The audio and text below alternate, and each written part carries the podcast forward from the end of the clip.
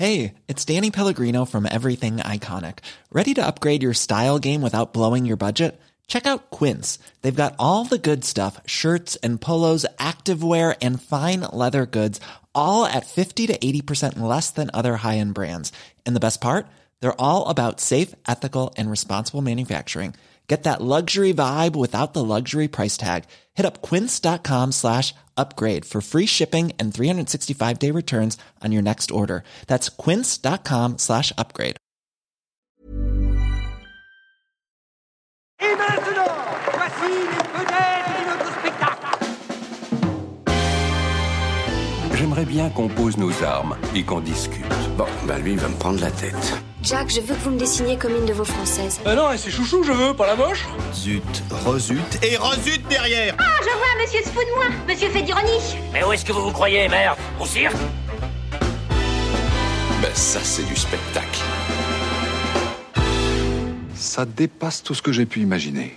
All is beautiful, le vieux c'est beau et croyez-moi, je sais de quoi je parle. Salut les amis Hello Hello Comment ça va depuis vendredi? Est-ce que vous vous appréhendez euh, Comment c'est comment s'est passé surtout ce passage à l'heure d'hiver?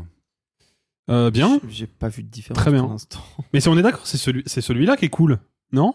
C'est Ou celui où on gagne une heure de sommeil. Voilà, c'est ça. Bah oui, c'est celui où il fait C'est vrai, c'est l'heure lui à faire la nuit gueule, surtout mais- à 17h30. Ouais, mais ça me gêne pas, ça. Ouais, ouais, c'est celui où il fait nuit tôt et où c'est l'hiver, quoi. C'est ça. Moi quand je vois la tête de. Simon, je me dis que ça s'est Ouais. pas bien passé. Ok. Prenez une petite réglisse là, remontez-vous un peu la tension là, parce que. Non, ça sent la vieille dame. allez, super. Bon, est-ce que vous êtes prêts et prêtes à passer en chambre stérile? Sortez les tenues, les gants en latex, les charlottes et les lunettes. On va entrer au bloc opératoire et s'intéresser de plus près à cette malformation utérine à quatre mains. Dr. Beverly Mantle.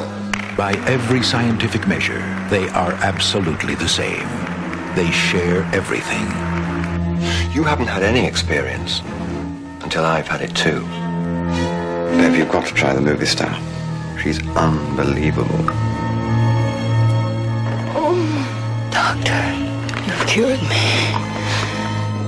Faux semblant de David Cronenberg avec Jeremy Irons et Jeremy Irons, euh, prix d'interprétation à Cannes en 1988 tout de même, et euh, Geneviève Bujold.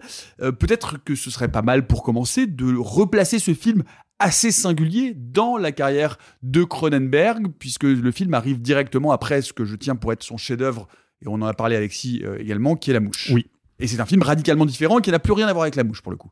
Euh, non, plus grand chose. Alors bon, ça reste quand même dans, dans sa veine, euh, dans sa veine body horror, parce qu'il va, il va quand même se poser des questions. euh, en tout cas, euh, travailler un motif euh, corporel, une bizarrerie corporelle. Sauf que ce qui est, je trouve, intéressant dans euh, dans Faux semblant, et ce qui fait vraiment rupture avec le film précédent, c'est que avec la mouche, on avait le sentiment qu'il atteignait un peu l'apothéose du crado du viscéral, du visqueux, du dégoulinant, parce que ça, ça atteint quand même un niveau où même pour les gens comme moi qui adorent le film, il y a toujours deux trois séquences. Moi personnellement, c'est la larve, par exemple, Ah, euh, où là tu te dis ouais. ah ouais, là je vais détourner un peu le regard quand même, c'est compliqué. Et je sais que c'est un film qui est compliqué pour beaucoup de gens, y compris parmi les fans de Cronenberg. Et donc il se fait avec la mouche l'apothéose de son ce qu'on pourrait appeler son son, ouais, son air cradingue un peu. Et avec Faux semblant, il va revenir à une espèce d'épure et s'intéresser en fait à une bizarrerie qui est beaucoup beaucoup plus proche de nous parce que c'est une bizarrerie dont nous pouvons nous-mêmes être les témoins, qui est la gémellité en elle-même. Comment ça se fait que des êtres humains qui sont deux entités séparées ont la même tête, la, souvent la même psychologie, en tout cas sur certains points précis, la même voix. Enfin, il va travailler vraiment cette similarité et ça passe en premier lieu par le choix de son interprète, Jeremy Irons, qui n'a donc pas de frère jumeau et qui doit se dédoubler dans le film. Et c'est une idée qui est quand même vraiment intéressante, je trouve, parce que du coup, ça fait que en nous mettant deux exemplaires du même acteur, il accentue ce truc-là. Parce qu'on non seulement on observe des jumeaux et c'est toujours un petit peu euh, fascinant et perturbant, mais en plus on observe deux fois Jeremy Irons alors qu'on sait qu'il n'y en a pas deux Jeremy Irons. Donc il, il va vraiment jouer sur cette frontière-là. La dimension body horror, elle est quand même présente à deux trois moments dans le film, mais on a le sentiment qu'il est dans une démarche qui est quand même beaucoup plus clinique, beaucoup plus sobre et peut-être, et ce sera peut-être ma limite, mais on y reviendra plus tard, euh, beaucoup beaucoup plus théorique que euh, par le passé.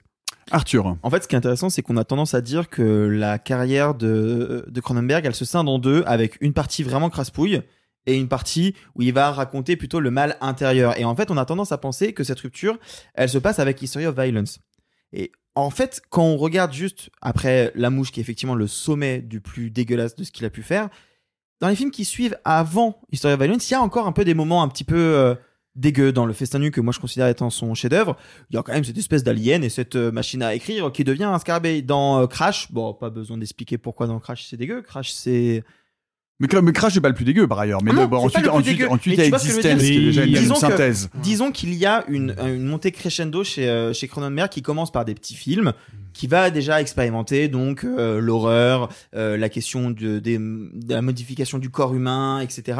Et ça va passer par euh, des films comme euh, Frisson, euh, où t'as une larve, ça va passer par euh, Rage, où t'as euh, un trou euh, sous l'aisselle euh, qui est une espèce d'entité euh, qui boit du sang. Et en fait, il va garder cette espèce de Et horreur graphique jusqu'à la mouche. Puis après, cette, ce- ce- ce- cet attrait pour le, la modification corporelle ne sera pas forcément horrifique. Disons que c'est là où il y a un point de rupture. Et ensuite, il y a un vrai point de rupture post-existence. Parce que pour moi, je suis désolé, mais Spider, c'est pas vraiment graphique. Spider, c'est sur un Ralph Fiennes qui est schizophrène et qui euh, a des visions et qui tire d'étoiles pour ses histoires. Mais voilà, pour dire en fait, Cronenberg, c'est un peu trois pans. Il y a un le pan, euh, l'horreur gore, il y a un pan, le gore un peu intellectuel, et il y a un pan, euh, le Psychanalytique. gore psychanalytique. Ouverte- Et en fait, ouvertement psychanalytique. bien en fait, sûr, la hein. psychanalyse est présente depuis le début chez Cronenberg. Bien sûr, bien sûr. On- re- Revoyez Chromosome 3 et, et parlez au bon docteur Freud. Simon.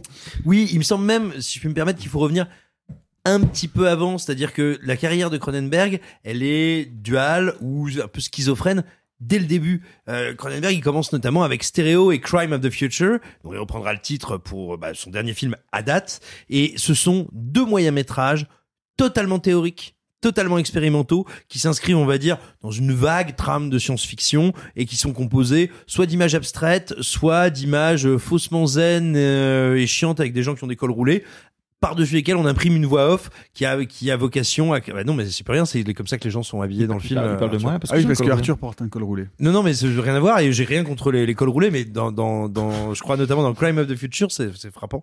Euh, mais, mais, mais qui sont des films, en plus, je, je me moque pas du tout de ces deux films, moi, ils m'ont passionné étant jeune. C'est, c'est vraiment deux films expérimentaux, mais très cérébraux, extrêmement théoriques. Et puis, à côté de ça, en même temps, en fait, simultanément, dès le début, il va aller effectivement dans les séries B que tu euh, que tu évoquais. Et donc, je pense que pendant très longtemps, il a lui-même mis en concurrence ces deux aspects de son cinéma-là, euh, sans trop savoir comment trancher, ayant envie quand même de vraiment nous secouer avec ce qu'on appellera la body horror, avec cette horreur organique, corporelle, qui vient toujours, où en gros, le- le- les psychés tourmentés des personnages s'incarnent directement dans leur chair et en même temps avec toujours la volonté, le désir, la prétention d'aller se frotter du côté de la théorie. C'est un de ceux qui a le plus travaillé notamment les textes de Baudrillard, euh, mais ég- également euh, également les textes de euh, mon Dieu de Ballard avec son adaptation de Crash qu'on mentionnait tout à l'heure. Et en fait voilà, il est toujours tiraillé entre une horreur, tu disais crasse-pouille à raison, et une horreur théorique, mais ce dès ses débuts. Ce qui est ce qui est intéressant, c'est justement on le, on le rappelait, euh, Faux semblant arrive juste après la mouche. Et juste après la mouche, alors la mouche qui est son grand triomphe, qui est euh, son accession aux Oscars, qui est plein de choses vraiment, qui est sa reconnaissance institutionnelle. Mais je pense que c'est pas évident pour Cronenberg de connaître la reconnaissance institutionnelle via son penchant le plus popcorn, le plus bizarroïde, le plus oh Jeff Goldblum a vomi sur ma main, elles font.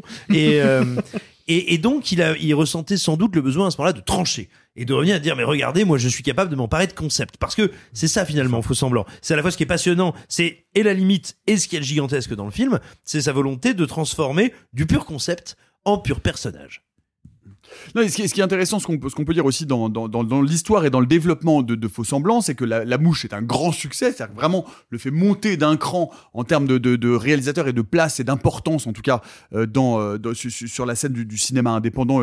Et, donc, du coup, ben, il, il a un peu l'embarras du choix, c'est-à-dire qu'il a un peu carte blanche, tapis rouge pour faire ce qu'il veut. Et c'est lui qui vient euh, et qui vient proposer, parce qu'il faut dire que Faux Semblant est une adaptation, c'est l'adaptation euh, d'un roman qui s'appelle Twins euh, de Barry Wood et Jack Gisland, je pense qu'on prononce ça comme ça, et, et qui raconte, qui est d'ailleurs une histoire inspirée d'une histoire vraie, euh, de deux jumeaux qui ont d'ailleurs disparu dans des circonstances un peu mystérieuses au Mhm. milieu des années 70, et Cronenberg veut faire ce film-là. Et là, les producteurs commencent à le regarder avec des gros yeux en disant Euh, vous êtes sûr que vous voulez qu'il soit gynécologue? Vous voulez pas qu'il soit plutôt, euh, je sais pas, des avocats par exemple? Et Cronenberg a dit bah, si vous voulez qu'il soit des avocats, c'est que vous avez rien compris au film, et donc il n'est pas question que je le fasse Ouais. avec vous.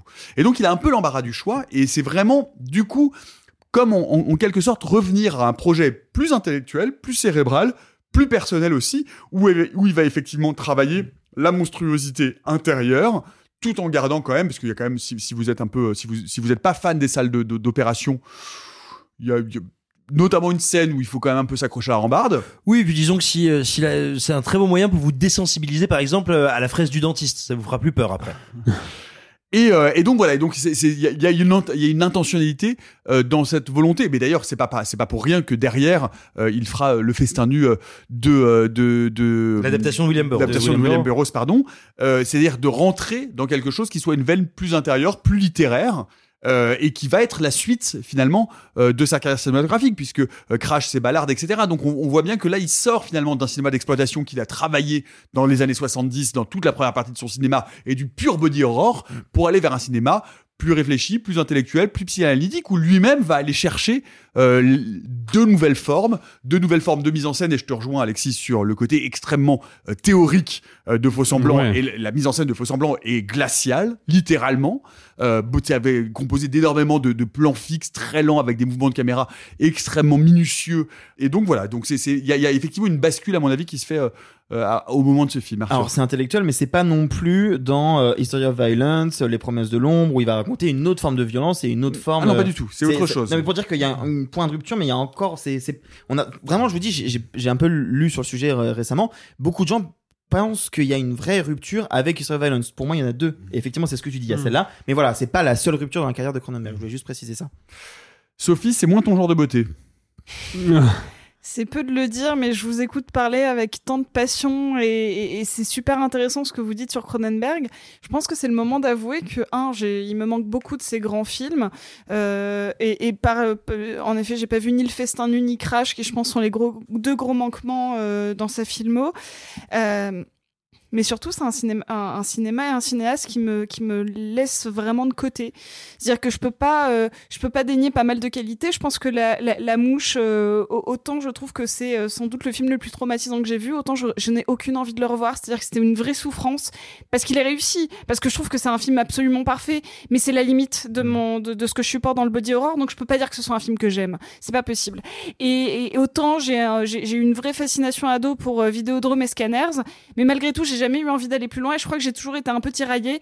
Euh, je crois que limite celui qui m'avait le plus fasciné, étrangement, c'était Existence parce qu'il y avait ce côté extrêmement ludique et peut-être un peu plus chaleureux d'une certaine manière parce que le personnage, il est un peu goofy, euh, genre il est un peu maladroit. Euh, Jules, il est super attachant dedans et je crois que c'est la première fois que je vois un personnage vraiment attachant. Et là, je découvre Faux- Faux Semblant. Et mon Dieu, qui me rappelle cette espèce de froideur que j'avais haï dans Cosmopolis, qui est vraiment un film que je vomis pour le coup. C'est un film qui m'a mise hors de moi, que je trouve honteux sur tous les niveaux, euh, de la provoque pure. Et là, le film ne m'énerve pas, mais par contre, je retrouve cette espèce de truc complètement glacial qui nous met complètement en dehors de toute forme d'émotion et qui se veut, comme le dit Alexis, complètement théorique et en plus avec des concepts avec lesquels je suis pas d'accord. Parce que des concepts aussi philosophiques un peu euh, euh, là euh, ça m'a fait rire en fait que tu, tu, tu fasses une blague sur Freud exactement. Enfin c'est évident hein, le côté euh, c'est des jumeaux ils vont traiter une nana qui a qui a quatre entrées utérines. Je en fait je trouve ça lourdingue parce que je trouve que c'est vraiment un petit peu cloisonnant et un petit peu cliché sur la version, la version du féminin. Je, je vais te dire tout de suite, je ne trouve pas que le film en soi soit misogyne, je trouve que le début a une caractérisation très très très ancrée et très datée de la représentation du féminin hystérisant et hystérisant parce qu'on parle d'autant plus de son utérus et donc d'une espèce de, maladie freudienne qui est de la pousser très très rapidement dans les tours, très rapidement dans la jalousie, très rapidement dans euh, l'exaltation sexuelle, puis après dans une espèce de dépression, tourmente, bipolarité que je trouve complètement hors sujet. Et après, bah du coup, je sais pas vraiment vers qui me tourner, vers quel, lequel des deux jumeaux, est-ce qu'il va y avoir un twist? En fait, je suis très emmêlée et confuse par le film qui, j'ai l'impression, me pousse.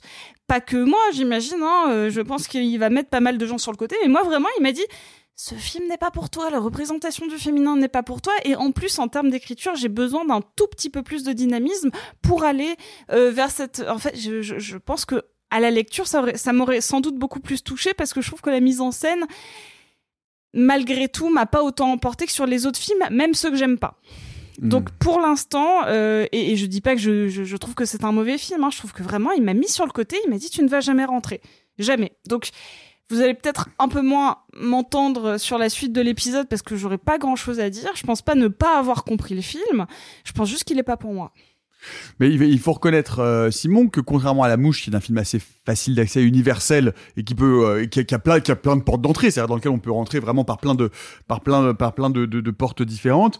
Euh, Faux semblant est pas un film très aimable. Hein. Enfin, c'est pas un film aimable, c'est pas un film, c'est, c'est pas un film facile d'accès. C'est un film revêche, c'est un film malaisant. C'est un film profondément inconfortable. Ouais, c'est un film inconfortable. C'est ouais. c'est un film qui ne cesse de nous demander, de se demander, non pas où est le bien, où est le mal, mais où est le monstrueux, où est l'inhumain ou l'autre qu'humain, mais qui nous donne une quantité de pistes, parfois très caricaturales, parfois très légères euh, ou très glaciales, enfin recouvertes d'un glacis un peu théorique, mais qui ne tranche jamais complètement et qui s'amuse à la fois euh, des, des clichés du savant fou en gros hein, qui sont charriés dans le film mais qui joue avec vraiment euh, et puis qui pose une question qui est quand même nouvelle à l'époque chez Cronenberg parce que même s'il a fait, déjà fait des films on va dire mentaux des films intellectuels pour autant, euh, le monstrueux, le bizarre, le déviant, on a toujours vu où c'était. Hein. Ça sortait des tripes, ça avait des tentacules et ça faisait Très belle imitation. Ouais, je, bah, je- j'ai travaillé toute la semaine.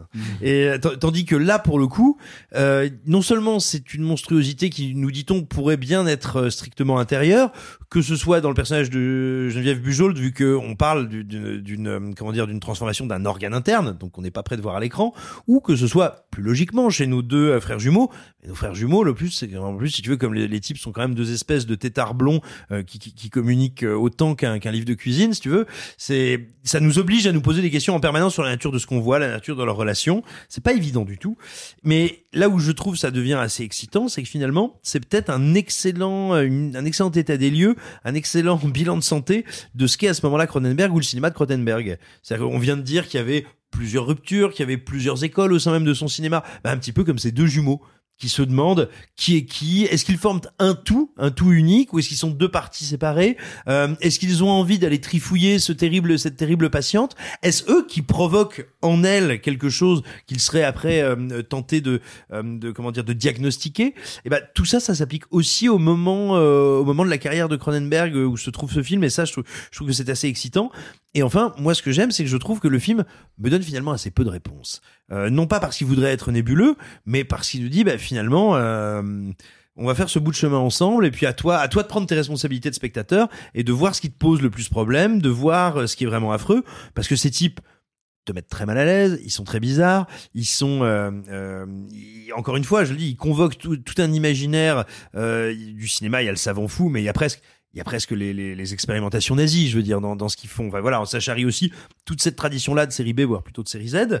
Et, et le film le fait avec un, un, un calme apparent en termes de découpage, de montage. Enfin, il n'y a jamais un moment euh, où vous allez être comme dans le climax de La Mouche, vu qu'on mentionnait La Mouche. On va toujours rester à une espèce de distance respectueuse et polie euh, qui, qui, en fait, nous interroge même sur le statut de ce qui nous est montré. Est-ce qu'on, est-ce que c'est un peu de la provoque? Est-ce qu'on se moque un peu de nous? Est-ce que, comme il le fera, à mon sens, un peu dans ses derniers films, alors avec plus ou moins de réussite, mais est-ce que Cronenberg n'est pas déjà en train de pasticher un peu sa, sa position euh, d'intellectuel de l'horreur? Mais en fait, toutes ces, toutes ces options sont possibles. Il est difficile d'en repousser aucune. Euh, de même que le discours sur le féminin, euh, tu, tu le disais Sophie, c'est vrai qu'il est sinon daté, en tout cas très caricatural, indiscutablement, mais il me semble qu'il y a en permanence dans le film quelque chose de doucement sardonique qui me, me prête, tu sais, comme si je me promenais dans un palais des glaces. C'est-à-dire que je me dis en permanence, tout ça est faux, et c'est pas pour rien que ça s'appelle Faux Semblant, que ça s'appelle Dead Ringers. Euh, c'est vraiment un film piégé, et, et je, je pense que je pourrais le revoir tous les 3-4 ans, et à chaque fois me dire, mais non, en fait, j'avais pas compris, c'était pas ça la bonne porte d'entrée. Et ça, je trouve que c'est une expérience. Je suis déjà, d'accord c'est avec, assez- je suis très d'accord avec toi là-dessus. c'est assez rare qu'un film parvienne à faire ça. C'est-à-dire que moi, quand je l'ai découvert, je devais avoir 14 ans. Bah, pour moi, c'est un pur film d'horreur. Et vraiment, ça me mettait très mal. Je me disais, waouh, la gynécologie, c'est pas cool. Euh, T'inquiète, n'importe quelle femme se dit ça. hein. euh, après, je me suis dit, oh, Je suis contente qu'un film de Cronenberg le partage à, la- à- à mes confrères masculins. hein, franchement, euh, je, je suis contente. Merci David. Hein, euh, fou. Euh, tu vois, trois ans après, je devais me dire, mais non, finalement, c'est un truc très fin psychologiquement. Encore après, je me suis dit, bah non, pas du tout, ils se font complètement de ma gueule. C'est quasiment une parodie et c'est absolument diabolique. Et puis, et puis aujourd'hui, tu vois, quand je l'ai revu pour l'émission, eh ben, je sais pas exactement où je suis. J'aime beaucoup ce que je vois. Je suis euh, très impressionné, mais, euh, mais bien malin, euh, le, celui de mes neurones se battant encore en duel qui pourrait dire ce qu'il a vu. La BO de Shore est incroyable. Howard Shore qui commence littéralement sa Mm. carrière avec euh, avec euh, Cronenberg hein, sur ce, sur le premier film. Mais moi je trouve, tu- tu- par exemple, autant autant la BO de La Mouche me reste pas dans l'oreille, autant celle de Faux Semblant tout de suite à la première. Je, enfin, je veux dire d'un seul coup elle est là et là je, et là, je l'ai en tête. Enfin, je veux dire elle est. Mm. C'est je pense que c'est peut-être Elle est plus, elle est l'une- plus, plus Hitchcockienne, ah ouais, c'est l'une de euh. leurs collaborations, euh, les, les- enfin, à mon avis, Mm. les, les, les, les plus fortes. Dans Crash, c'est très très bien aussi.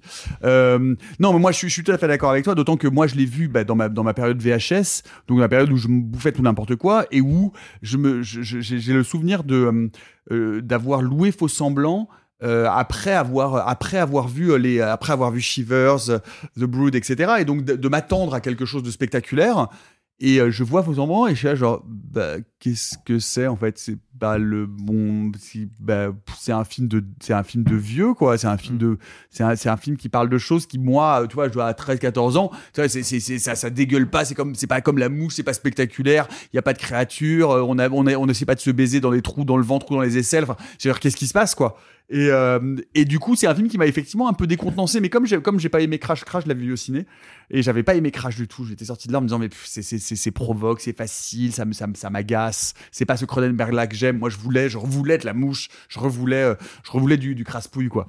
Et euh, et en fait, bah du coup, voilà, c'est un film par lequel je suis rentré après, que j'ai revu et que et, et- et exactement comme comme comme une sorte de Jenga inversé, c'est-à-dire que je pose des briques en plus Mm. et d'un seul coup, je, je commence à apercevoir une structure que j'avais pas eu et qui à chaque fois euh, se, se, se, se complète et se, euh, et se complexifie. Et je trouve que c'est un film qui, qui, est, qui est précieux pour ça.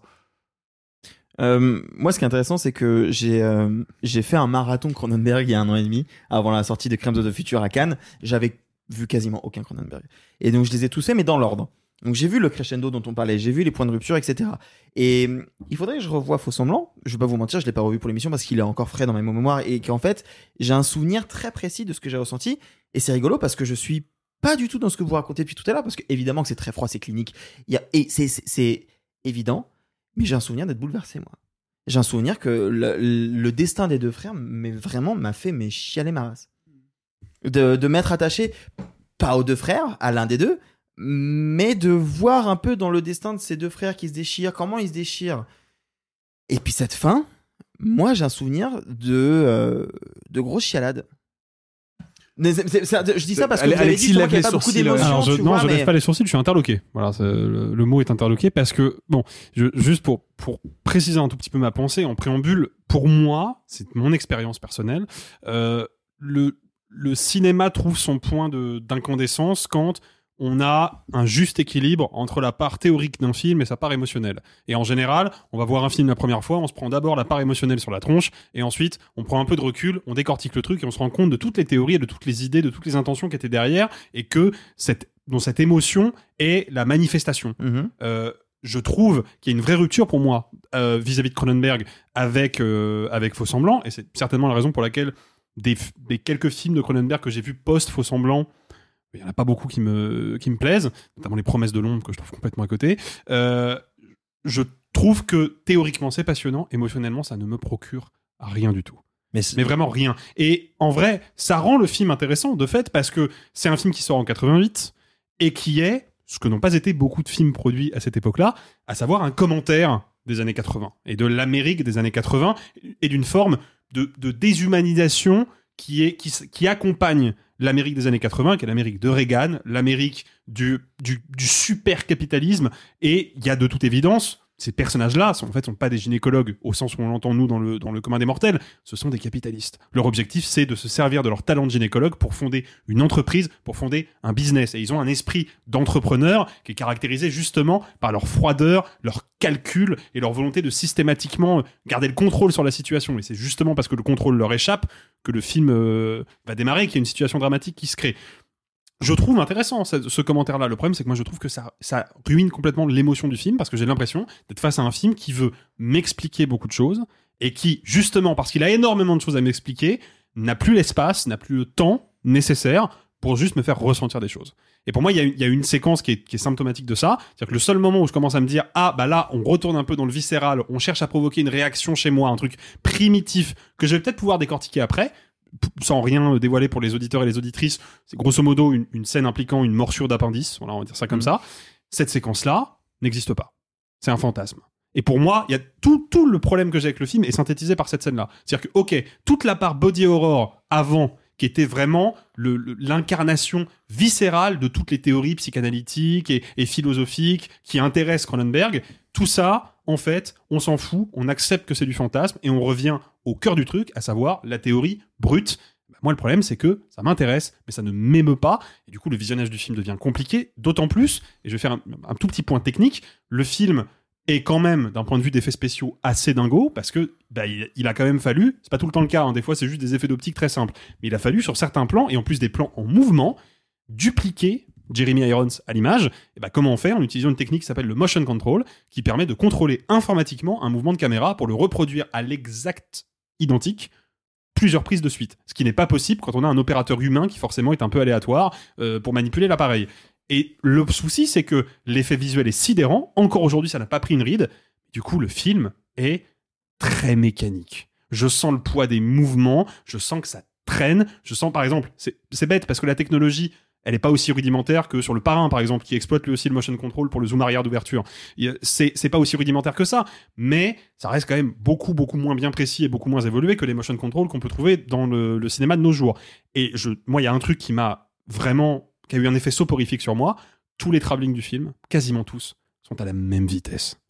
Et ça, c'est un truc, en simple, en pur tempo de mise en scène et d'intensité, quand on a plusieurs fois des travelling similaires à la même vitesse, entrecoupés de champ contre champ, waouh, il y a un moment où juste, en fait, il y, a un manque de dynamique, quoi. Je trouve que le film est répétitif et redondant, quoi. Cool fact a crocodile can't stick out its tongue. Also, you can get health insurance for a month or just under a year in some states. United Healthcare short term insurance plans, underwritten by Golden Rule Insurance Company, offer flexible, budget friendly coverage for you. Learn more at uh1.com. Hey, it's Danny Pellegrino from Everything Iconic. Ready to upgrade your style game without blowing your budget? Check out Quince. They've got all the good stuff shirts and polos, activewear, and fine leather goods, all at 50 to 80% less than other high end brands. And the best part? They're all about safe, ethical, and responsible manufacturing. Get that luxury vibe without the luxury price tag. Hit up quince.com slash upgrade for free shipping and 365 day returns on your next order. That's quince.com slash upgrade. Simon. Ah, moi c'est marrant, j'ai pas du tout ce ressenti-là parce que euh, après c'était dû aussi au moment moi de ma vie puis au moment de- à l'actualité de la production à l'é- à l'époque, mais euh, je trouve au contraire que le film a une capacité à traiter, mais donc quoi, quasiment 30 ans, euh, 30 ans avant que le, sujet, on va dire, n'éclose véritablement dans, dans l'espace public, euh, de la question de, j'ai envie de dire de l'empathie du médical.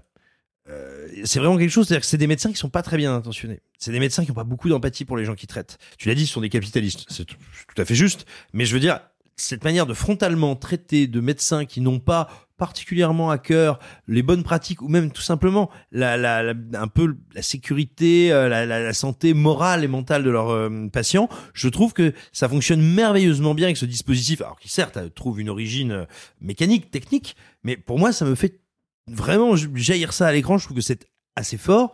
Et, et oui tu vois à une époque où on est en train de se dire bah, peut-être que euh, quand l'intelligence artificielle va remplacer beaucoup de consultations médicales on va peut-être pas perdre tant que ça en humain vu comment beaucoup de soignants soignent. Euh, je trouve que le film arrivait à mettre ça en lumière il y a déjà un certain temps. Et tu vois on depuis la crise sanitaire, euh, il y, y a eu beaucoup de contestations, euh, parfois très intéressantes et très légitimes, sur l'idée des mandarins, sur ce qu'on appelle les mandarins en médecine, c'est-à-dire euh, des, euh, on va dire des, des, des, des, des, des Didier Raoult. Vo- Voilà, des Didier Raoult, des incunables, des indéboulonnables. Et bien sûr, je suis pas en train de vous dire que le film est visionnaire et invente Didier Raoult au carré, pas du tout. Mais qu'il arrive à représenter un angle mort de la médecine contemporaine, occidentale et un peu, un peu, un peu dominante, tu vois, euh, que je trouve super intéressant, qui pour moi va de pair avec cette mise en scène-là.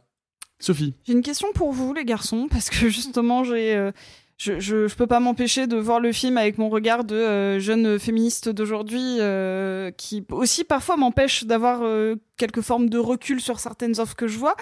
Quand je vois celui-là que je mets en parallèle avec Chromosome 3, qui est pas un film que j'aime beaucoup non plus, euh, j'y vois une espèce de, de peur du féminin. J'y vois quelque chose dans la représentation purement gynécologique et euh, matricielle du, de l'entrejambe féminin, quelque chose de profondément terrifiant, donc du coup très freudien, euh, que je trouve du coup un chouïa daté et un, un chouïa grinçante sur un point de vue purement représentation féminine. Est-ce que c'est moi qui suis brouillée ou est-ce que c'est juste que ça a vieilli? Enfin, je, c'est une vraie question ouverte. Je suis pas du tout en train de faire un procès d'intention à David Cronenberg. Je pense que Cronenberg estime que c'est une peur partagée par beaucoup d'hommes et par beaucoup de ses personnages.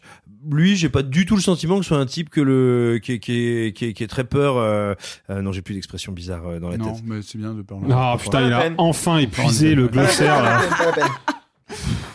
Euh, non mais je, non ok Non, non, non. Non, non, attends, attends, attends. Je pense pas, je pense pas que lui soit habité, tu vois, par une névrose, une peur, une angoisse de ce type-là. Mais je pense que il se dit, il y a beaucoup d'hommes qui, consciemment ou non, sont terrifiés par ces questions-là, et c'est une de leurs motivations sous-jacentes et cachées. Et moi, je vais le traiter un peu fondamentalement, euh, pas fondamentalement, pardon, frontalement. Et euh, moi, c'est plutôt, c'est plutôt ce que ça m'évoque, si tu veux. Tu penses que c'est genre un, un commentaire de ça du coup? Ah ouais, bien sûr. Bah, En tout cas, pour moi, dans Chromosome 3, c'est Ouais. évident.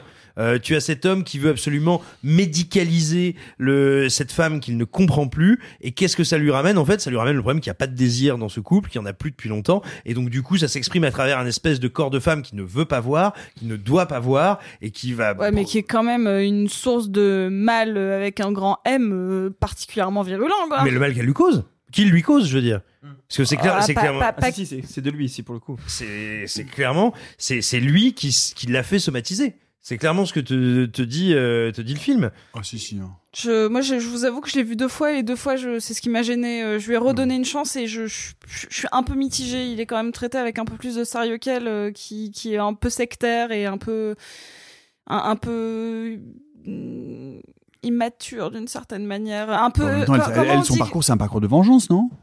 Bah, euh, c'est- c'est c'est une histoire de divorce, de garde de la fille, euh, d'elle qui va plus ou moins être dans une espèce de secte parce qu'elle a besoin de se reconstruire et euh, enfin, dites-moi si j'ai tort, hein, mais euh, c'est lui et- qui la place là, non C'est pas pour s'en débarrasser justement qu'il Bah la met non, là c'est non non, il va la chercher parce qu'il lui dit tu devrais pas rester avec ces gens Oui, parce que ça, voilà, il essaie de, il essaie de la sauver de l'espèce de scientifique Absolument. taré qui est joué par Oliver Reed. Oui, c'est ça, Euh, c'est elle qui est dans une espèce de secte et lui qui essaye de la chercher Pour- et, et...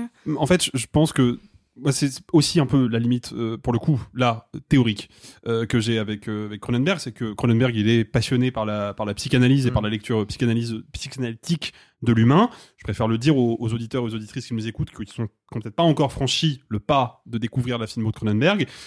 Si vous êtes, comme c'est un peu mon cas, hostile à une certaine part de la psychanalyse, en l'occurrence la psychanalyse freudienne, que même les psychanalystes d'aujourd'hui considèrent plus ou moins comme du bullshit, hein, faut le rappeler, vous risquez d'avoir un tout petit peu de mal avec certains archétypes Bah, qui semblent découler de cette lecture psychanalytique là et dans laquelle moi je me reconnais pas mais alors pas du tout. Et je partage un peu tes réserves sur chromosome 3 aussi mais je trouve qu'il y a il y a une c'est il y a quelque chose d'assez mal défini d'assez mal foutu dans cette dans cette relation là après Cronenberg a fait des films où pour le coup les personnages féminins ont des places beaucoup plus euh, intéressantes.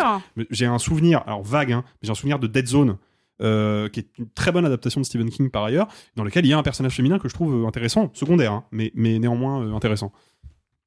Est-ce que quelqu'un euh, veut dire un mot de l'adaptation en mini-série par euh, Alice Birch et avec Rach- Rachel Mais Weisz? je ne l'ai point vu, moi. Ouais. Cette année Ouais, ouais, euh, c'est de la merde. Oh. Allez. Merci beaucoup. Et vous, est-ce que Wow. vous êtes plutôt From réaliser son trucage sous le masque et la plume, really quick. Hein. Ah ouais, really, really. euh, non, mais sinon, je peux vous faire Michel Simon. Oui, alors j'ai regardé cette, cette adaptation, alors qui qui est pas inintéressante pendant une trentaine de secondes parce que Rachel Weisz et Rachel Weisz et puis euh, c'est quand même c'est quand même de la merde.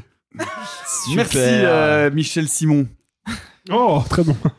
C'est un vrai gars en plus. Faux semblant de David Cronenberg avec euh, Jeremy Irons. euh, Jeremy Irons, j'ai déjà fait cette blague, je crois. Ouais. Oui. Et Geneviève Bujold. Et vous, est-ce que vous êtes plutôt chirurgie obstétrique ou bistouri of violence? Oh Oui. Elle n'est pas de moi. Ah, elle, est de, Rémi Barbe, qu'on salue au passage. Bah, Elle est très belle. Elle est très belle. Bravo, très, très belle. bravo Rémi. Bravo, si tu peux en écrire plus des vannes de Nico à l'avenir, merci. oh, ça va. Vous voulez, vous voulez une blague juste? Parce que j'en ai- ça me fait penser à un. Non. Ah, zut. Ah bon, non, parce que si vous voulez, je l'ai. Hein. Ah, bah, Ah ouais. Allez, allez, allez. Allez. Parce que puisqu'on parle de corps, de corporalité, d'organes et tout ça, alors c'est une devinette. J'en ai une paire, elle pend et quand je marche, elle bouge. Qu'est-ce que c'est? Tes lunettes? Non, elle bouge pas quand je marche. Euh, bah, tes couilles, non? Non. Bon, quelle Ah, vulgarité Oui. Tellement Quelle premier degré. vulgarité Mes Pardon, je vais à l'essentiel, moi. Mes bras. Et en guise de carte Oh, blanche, c'est nul. comme Ouah, vous la chute est l'entendez. naze. Oh. Comme vous l'entendez au début de chaque épisode dans cette petite promotion humoristique euh, autour de la fête d'Halloween, nous allons donc eh bien, nous atteler en cette quasi-veille d'Halloween, de Samhain, de la fête des morts, de la foire à la saucisse, appelez ça comme vous voulez, à vous aider à ne pas vous tromper dans vos choix de visionnage pour être sûr de foutre la pétoche à votre moitié ou pour vous assurer que vos amis vont uriner de peur sur votre canapé. Rien de Euh, tel. Nico, qui- Hein qui, appelle Halloween la foire à la saucisse? Bah c'est pas la même c'est pas la même fête? Bah non. Ah bah parce que moi à Halloween je mange toujours les saucisses. Hein. Bah pareil. Ouais. Bah, c'est juste qu'il suffit de relever la robe noire et ensuite. Pardon. Rien de Ah. tel donc un petit tour chez nos amis de Pour Shadow. ça, faut que vous l'ayez pas vu venir celle-là parce que vraiment, mais Ah bah, je un boulevard, plateau, hein. Je un un plateau boulevard, d'argent, évidemment. incroyable. Bon, je peux terminer mon putain de lancement, merde. Rien de tel qu'un petit tour de chez nos amis de Shadows, euh, qui propose une sélection spéciale Halloween tout au long du mois d'octobre, sélection dans laquelle nous sommes allés piocher nos choix individuels. Qui veut commencer? Qui veut parler de son choix de film d'Halloween sur la plateforme Shadows? S-H-A-D-O-W-Z Qui veut commencer? Sinon, je ne m'arrête jamais de parler, je vous préviens. Je peux tenir le micro pendant 47 minutes comme ça sans rien dire. Si quelqu'un veut prendre le relais, Arthur. Pourrais rappeler le code qu'on a, euh, pour- code promo. Euh, bon, euh, je sais plus, oui. Shadows, euh, RST Shadows. RST Shadows. Ah oui, Voilà, vous pouvez avoir tout un mois gratuit. Vous avez un mois gratuit avec. Ah, et si vous voulez l'offre Premium Pack Golden Deluxe, Alors, heureusement qu'on a fait un clip promotionnel où tout est bien expliqué. C'est hein. clair. pour éviter ce genre de problème. Ah, si attends, vous tapez. RST Shadows dans Shadows, vous avez un mois gratos. Exactement. Pas exactement comme ça, oh, ouais. Euh, moi, le film que j'ai sélectionné, c'est un film que j'ai découvert un peu par hasard il y a, il y a un an ou deux et que j'adore et je me rends compte que plein de gens ne l'aiment pas sur internet et je ne comprends pas pourquoi. C'est un film qui s'appelle The Medium de Banjung Pisantanakun qui est un film d'exorcisme qui mélange et donc le film d'exorcisme et de fan footage parce que c'est l'histoire d'un documentaire où on va suivre une chamane qui va être amenée à faire un exorcisme mais ça se passe en Thaïlande. Or, fait assez surprenant, je n'ai jamais vu de film d'exorcisme en Thaïlande et je connais pas forcément bien les démons qu'on pourrait représenter au cinéma en Thaïlande. Alors, oui, on a déjà vu des films d'exorcisme asiatiques évidemment hein, euh, j'ai euh, The Wailing, A Oui, The Stranger Wailing, The Stranger. est absolument incroyable. On est bien d'accord. Là, c'est pas la même chose. Moi, je trouve que le procédé de faire un fun footage, un faux documentaire, bah, déjà, ça permet de pouvoir faire des effets avec trois fois rien. Et là, ça fonctionne, mais incroyablement bien. Et puis, vraiment, moi, j'ai vraiment cette sensation de me dire, putain, j'ai jamais vu ce genre d'exorcisme-là. J'ai jamais vu ce type de mysticisme-là. Ces croyances-là, cette manière de procéder-là. Donc, moi, en ça, je trouve le film absolument fascinant. Il dure 2h11, mais vraiment, euh, ça a été un, un vrai plaisir cinéphile et pas qu'une curiosité. Et euh, de le voir là sur Shadow, ça me donne envie de le revoir. Sophie, quel film as-tu sélectionné sur euh, la plateforme spéciale Halloween de Shadows S-H-A-D-O-W-Z J'ai choisi un film relativement récent euh, qui date de 2019 qui s'appelle The Vigil euh, de Keith Thomas qui est une, une espèce de pe- petite pépite en huis clos euh, qui reprend euh, euh, tout l'imaginaire orthodoxe juif qui se passe pendant une veillée funèbre où on va payer quelqu'un pour surveiller un, corps le, temps de la, nuit de son passage vers l'au-delà. Sauf que évidemment, il commence à se, passer, à se passer des trucs un peu chelous dans la maison. Je trouve que c'était un film extrêmement efficace. Je crois que ça fait partie de ces, de ces petits films que j'avais vus un petit peu par hasard et où vraiment ça m'avait... ça m'avait un peu glacé le sang, notamment une, petite scène dans une cuisine, pour ceux qui le verront. Euh, j'ai- J'aime bien, en fait, on, a trop baigné, nous, dans, ce qu'on appelle vraiment le, le, catoporn, où vraiment on a euh, toujours le même imaginaire qui revient d'exorcisme ou euh, de même euh, démons. Et, j'aime bien qu'on commence de plus en plus, parce que c'est un film Blumhouse, que le cinéma d'exploitation commence à, s'ouvrir à, d'autres cultures et à d'autres... bestiaires monstrueux et, euh, et religieux. Et je trouve ça super intéressant et que ce soit euh, euh, des jeans, des d-books euh, plutôt que les énièmes même euh, Pazuzu et autres. Ouais. juste que j'adore dire Pazuzu euh, bah voilà. Et, et si vous êtes curieux c'est c'est je trouve que c'est super efficace et c'est parfait pour Halloween parce qu'encore une fois on n'attend pas que des putains de chefs-d'œuvre pour Halloween. Normalement Halloween moi je regarde Anaconda. Et, et franchement ça fait du bien. Anaconda Antis des bonbons franchement c'est tout ce qu'on demande. Sauf que si vous voulez quand même de la meilleure qualité bah regardez The Vigil c'est hyper cool Et toi, Simon, qu'est-ce que tu vas regarder euh, pour Halloween sur la plateforme Shadows, S-H-A-D-O-W-Z, et avec le code RST Shadows, vous avez un mois gratuit, un mois gratuit pour l'offre premium RST Shadows, S-H-A-D-O-W-Z. Eh bien, pour ma part, je vais regarder ce film qu'on appelle souvent la saucisse meurteau de l'horreur, euh, parce qu'il est charnu, parce qu'il est riche, et parce qu'on n'a plus faim après. C'est bien sûr L'au-delà de Lucio Fulci, un film qui date de 1980. C'est la personne qui a trouvé avec cette intro, vraiment, il faut qu'on lui offre un truc sans déconner. Et qu'elle se fasse soigner. Vas-y, continue. Tout simplement, c'est c'est un film qui est euh, à la fois absolument terrifiant, très intensément gore, perturbant et profondément surréaliste. C'est un film très poétique. Il faut savoir que dans les dans les grands films d'horreur de Fulci, qui a vraiment été euh, un, peu comme Mario Bava, mais en, moins glorieux, dirais-je, un, vraiment un, un artisan, euh, un artisan, voire un ouvrier du cinéma du cinéma populaire italien. Il a éclaté avec euh, une demi-douzaine vraiment de, de films d'horreur assez incroyables, Euh, assez incroyables, mais néanmoins des gros films de commande sa mère, c'est-à-dire euh, des films avec des acteurs nuls en général, des scénarios complètement euh, pétés au vermouth mais incroyablement bien mis en scène avec des effets spéciaux euh, extrêmement novateurs, extrêmement malins, une photographie complètement démente et au final ça donne un film qui est entre entre les Carroll, entre quelque chose de presque de pré-finchien, c'est très très étonnant. On s'y perd totalement, c'est l'histoire d'une jeune femme qui est interprétée par Catriona McCall immense, immense Scream Queen qui euh, depuis d'ailleurs gère une petite maison d'hôtes dans le sud de la France. Euh, je déconne pas. J'aimerais bien, et j'aimerais bien y aller un jour parce que c'est une femme euh, j'avais pu croiser au pif euh, absolument adorable. Euh, voilà. Et ben donc euh, cette euh, jeune femme, Katrina McCall, hérite, euh, héri- enfin, hérite, oui c'est ça, hérite d'un petit hôtel à l'abandon qu'elle veut retaper en Louisiane. Pas de bol, cet hôtel, c'est la porte des enfers. Elle ouvre la porte, tout le monde sort, des araignées géantes, des monstres, des omblards. Il n'y a plus aucune règle, le scénario n'a aucun sens, mais chaque scène est absolument terrifiante, véritablement terrifiante, parce qu'on a le sentiment que le sol se dérobe sous nos pieds à chaque pas, qu'on ne pourra jamais s'en sortir, à tel point qu'on défonce de la gueule de petite fille rousse au 357 Magnum. Voilà, Eh ben. du morteau pété au vermouth et des omblards, c'est le choix Halloween de Simon sur la plateforme Shadows S-H-A-D-R. Alexis. Euh, ouais, je me rends compte que j'ai peut-être choisi le film le plus intello de la liste, comme c'est surprenant. Euh, parce que moi, je vais vous parler d'un film que, très honnêtement, je m'attendais pas à trouver sur une sélection Halloween, et c'est une très bonne chose qu'il y soit. C'est un film qui s'appelle Wake in Fright, qui date de 70 ou 71, si ma mémoire euh, est bonne, qui est réalisé par Ted Kotcheff. Ted Kotcheff, que vous connaissez peut-être pour avoir réalisé le premier Rambo avec Sylvester Stallone, qui est à peu près euh, aussi euh, gauchiste et antimilitariste que sa suite et révisionniste ici, et d'extrême droite.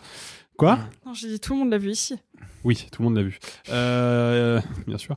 Euh, Oh, tu crois que je te vois pas ça sent le. Tu crois que je te vois pas Non, mais Ted Kotcheff, c'est un cinéaste canadien qui est allé en Australie réaliser un film qui est devenu, euh, hasard euh, de la vie, un des films fondateurs de ce qu'on appellera plus tard la nouvelle vague australienne, avec notamment des cinéastes comme George Miller, avec la trilogie Mad Max, mais aussi Peter Weir avec Picnic à Hanging Rock. Et ce qui est intéressant, c'est que Kotcheff, il arrive en Australie à une époque où, bah, du coup, le cinéma australien s'est finalement pas beaucoup, beaucoup emparé de cet environnement très particulier qu'est l'Australie, et tout particulièrement de ce qu'on appelle l'outback, c'est-à-dire le, le, le- les contrées désertiques, arides, rurales, extrêmement prolétaires de l'Australie. Je vais vous résumer très succinctement le film parce que moi je l'avais découvert à la Cinémathèque si ma mémoire est bonne et je n'avais aucune info sur le pitch du film, je me le suis un peu pris dans les dents et je vous conseille de faire de même mais sachez juste que c'est l'histoire d'un homme qui donc est enseignant dans une école dans l'outback australien qui a envie d'aller à Sydney et il n'y arrivera pas. Voilà, c'est tout. Euh, parce qu'en fait, c'est un film qui est une espèce de d'errance cauchemardesque, ultra anxiogène, poisseuse, qui est, qui est pas un film particulièrement violent, excepté une scène sur laquelle je reviendrai à la fin, mais qui, est un film pour le coup vraiment très euh, oppressant psychologiquement parlant. On y boit énormément de bière. C'est un film qui vous donnera pas du tout envie de faire la fête pendant, je pense, à peu près trois ou quatre mois après le visionnage, parce que vraiment, ils ont une descente qui est absolument spectaculaire et qui dit quand même malheureusement euh, beaucoup de l'alcoolisme qui sévit dans ces régions-là parce qu'il y a littéralement rien à faire. hein. Il fait 50 degrés à l'ombre l'été, hein, donc c'est quand même vénère. Et il y a une scène, donc, je vous disais, qui est très graphique, qui est une scène documentaire, d'ailleurs, sont des vraies images de chasse aux kangourous. Donc voilà, je vous le dis juste, si vous êtes sensibilisé à la cause animale et que vous êtes vegan, par exemple, et que vous avez du mal avec euh, ne serait-ce que les vidéos de L214, je préfère vous prévenir que dans Waking Fright, on voit des kangourous se faire dessouder et c'est pas du chiquet. C'est l'un des points culminants du film, le moment clairement le plus, le plus hardcore et le plus graphique du film. Si jamais cette scène-là vous dérange, zappez-la, mais visionnez au moins le reste parce que je trouve que c'est probablement l'un des films les plus, euh, les plus réussis, encore une fois, en termes de, de, de de climat euh, anxiogène et, et poisseux. Enfin, c'est un film qui est vraiment très très très organique et je l'aime, je l'aime beaucoup pour ça.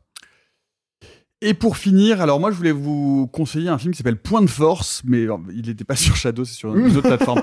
Non, pas du tout. Euh, non, moi je, du coup j'avais envie de revenir au bon vieux classique parce que Halloween c'est aussi l'occasion de rattraper certains films que vous n'avez peut-être pas vus. On les a Or, forcément vus, non? Bah Nous oui. forcément. Nous oui.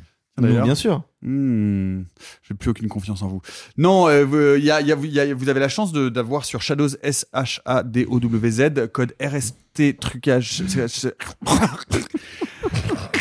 Maniac de William Lustig. Mm. Euh, Maniac de William Lustig, je, je- je le je- tiens pour euh, dans ma filmographie comme étant un des films qui m'a vraiment mis le, le- qui m'a vraiment détruit le cerveau, qui m'a foutu coller une trouille inouïe, qui était qui m'a je l'ai vu très jeune et qui m'a confronté aussi à un cinéma que je n'avais pas l'habitude de voir alors que je consommais déjà beaucoup de cinéma d'horreur parce que c'est un film inclassable, parce que c'est un film euh, qui, euh, qui, qui casse complètement, euh, qui arrive euh, en 1980 et qui démonte complètement euh, les codes du film du, de, de, de Fright Night, c'est-à-dire du, du, du film, du film d'horreur à, à- à grand spectacle qu'on vient justement pour se faire des petits frissons. Maniac est un film malade, Maniac est un film de retors, euh, ou alors si vous ne connaissez pas euh, le, le pitch de Maniac, on, on suit euh, Joe Spinell, Joe Spinell euh, qui a un petit rôle euh, au début de Taxi Driver, je peux vous le dire désormais. Euh, euh, et qui est euh, et qui euh, et qui dont l'emploi du temps est globalement de tuer des femmes. Voilà, il va tuer des femmes et il va les tuer à peu près partout dans toutes les situations, à l'intérieur, à l'extérieur, dans la rue, sur la plage, euh, dans leur appartement, euh, dans les toilettes du métro. Et euh, et voilà, il n'y a pas il y a pas du tout de d'enquête policière, il n'y a pas du tout la jouissance euh, enfin, classique face au slasher où on est où on est content de voir les adolescents se faire dessouder parce que là tout est extrêmement violent et on va suivre le parcours de cet homme très très traumatisé euh, psychiatriquement puisqu'il leur, il, il leur découpe, euh, il les scalpe, il leur coupe les cheveux pour ramener le scalp euh, chez lui où il plante euh, les scalps sur des mannequins euh, qu'il entend parler avec la voix euh, de sa mère. Donc le film est vraiment euh, extrêmement perturbant, euh, euh, très violent. Euh, Les effets spéciaux sont signés euh, Tom Savini. Mm. Euh, on a des, euh, moi j'avais jamais vu, enfin je, graphiquement des choses aussi brutales que ça euh, à l'écran chronologiquement. J'en avais vu avant, mais je pense que en 1980 on fait le- le- la, tête qui explose en plein en plein cadre. Ça ça arrive pas encore très souvent. Le scanner c'est 81, c'est ça? Le scanner, c'est après euh, Ouais, Maniac. ça, ouais. 80. euh, bref, euh, voilà, plongez-vous dans Maniac, euh, accrochez-vous à la rambarde parce que ça secoue un peu. Il y a notamment une scène de poursuite dans le métro euh, qui est euh, littéralement épouvantable et qui a été d'ailleurs dupliquée, reprise, que vous connaissez certainement. Qui a notamment il y a un remake, euh, un, un remake fameux dans le dans le haute tension d'Alexandre Aja. Euh, voilà où, euh, où, euh, où la victime est cachée dans la dernière cabine et le tueur entre et pousse une à une les portes et on ne sait pas ce qui va arriver alors que la victime est manifestement bah, là à sa merci dans la dernière cabine. Bref, voilà, euh, Maniac de William Lustig, c'est un grand, grand classique qu'il faut avoir vu euh, et donc profiter d'Halloween et profiter de la plateforme Shadows, S-H-A-D-O-W-Z, avec le code RST Shadows, S-H-A-D-O-W-Z, pour pouvoir voir enfin Maniac, M-A-N-I-A-C, de William Lustig, L-U-S-T-I-G. Il n'y a pas un remake de Maniac? Remake, R-E-M-A-K-E, stop, Maniac sur un Elijah A-B-O-U-R-E-T. Si, c'est avec Elijah Wood. C'est il avec a- Elijah il a- Wood. Tout à fait, de, Calfoun, euh, produit, par Aja. Il est alors, il, il, il essaye, ils essayent quelque chose de, de très très différent, c'est qu'en fait l'essentiel du film est filmé en caméra subjective. Et donc, oui, tout à fait. Et, euh, et donc, adopte encore plus, puisque Maniac, le principe, c'est d'être du point de vue du tueur psychopathe. Là, on est carrément à l'intérieur de sa tête, puisque euh, on, on ne verra euh, Elijah Wood que dans des reflets ou que dans certaines scènes que je ne vous dévoile pas. Euh, mais on, est- on, on va suivre vraiment, et, et pour le coup, il change pas mal la narration, puisque Aja, puisque c'est Aja qui est derrière, hein, c'est Aja qui pilote, même si c'est Calfoun qui réalise. Aja a déjà remaké la scène du métro dans haute tension, donc il va chercher, euh, il va chercher une autre forme de narrative pour raconter la même histoire, et je dois dire que c'est assez passionnant. C'est- C'est c'est hyper intéressant. C'est c'est pas parfait, mais c'est vraiment. Ouais, ouais, tout à fait. euh, C'est pas parfait, mais il y a- il y a- c'est assez, c'est intéressant, c'est sadique. Euh, les meurtres sont très très graphiques aussi. Bah, l'ouverture est assez impressionnante. Ouais. L'ouverture Mais il vaut mieux avoir vu l'original avant.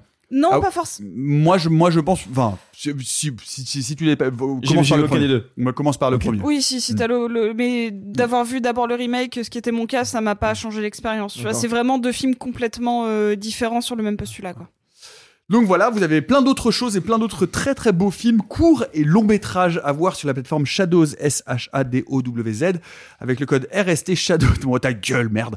Euh, sinon, euh, n'oubliez pas que la semaine prochaine, c'est Halloween, euh, enfin, cette semaine, enfin non, ah oui, ah non, pardon, la semaine d'après, c'est-à-dire le 9 novembre, c'est Halloween tous les mois, Hurlequin. Avec l'avant-première de Vincent Damoré en présence de Stéphane. Castan.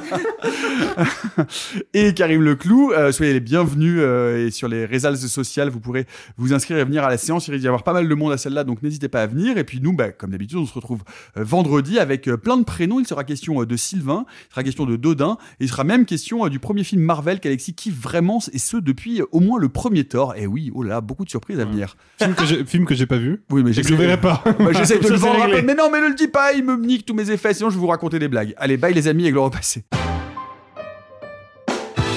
Messieurs, il n'est de bonne société qui ne se quitte.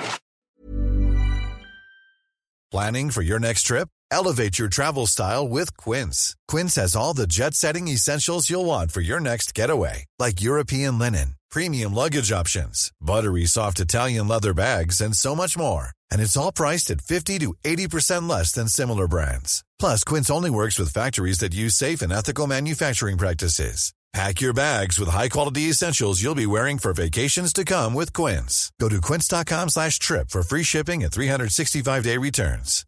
Hi, I'm Daniel, founder of Pretty Litter. Cats and cat owners deserve better than any old fashioned litter. That's why I teamed up with scientists and veterinarians to create Pretty Litter. Its innovative crystal formula has superior odor control and weighs up to 80% less than clay litter. Pretty Litter even monitors health by changing colors to help detect early signs of potential illness. It's the world's smartest kitty litter. Go to prettylitter.com and use code ACAST for 20% off your first order and a free cat toy. Terms and conditions apply. See site for details.